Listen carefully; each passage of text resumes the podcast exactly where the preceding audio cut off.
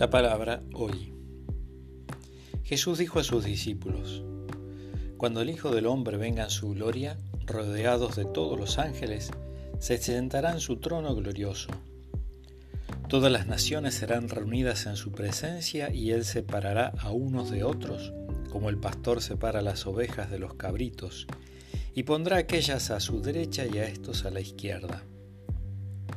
Entonces el rey dirá a los que tenga a la derecha, vengan benditos de mi Padre, reciban en herencia el reino que les fue preparado desde el comienzo del mundo, porque tuve hambre y ustedes me dieron de comer, tuve sed y me dieron de beber, estaba de paso y me alojaron, desnudo y me vistieron, enfermo y me visitaron, preso y me vinieron a ver.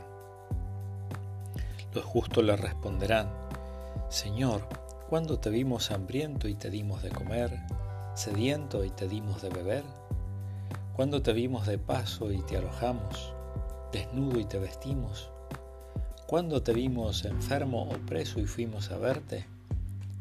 Y el rey les responderá, les aseguro que cada vez que lo hicieron con el más pequeño de mis hermanos, lo hicieron conmigo. Luego dirá a los de la izquierda, Aléjense de mí, malditos. Vayan al fuego eterno que fue preparado para el demonio y sus ángeles. Porque tuve hambre y ustedes no me dieron de comer. Tuve sed y no me dieron de beber. Estaba de paso y no me alojaron. Desnudo y no me vistieron. Enfermo y preso y no me visitaron. Estos a su vez le preguntarán, Señor, cuando te vimos hambriento o sediento, de paso o desnudo, enfermo o preso, y no te hemos socorrido?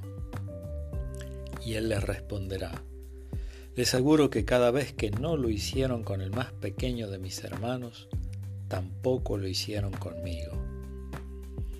Estos irán al castigo eterno, y los justos a la vida eterna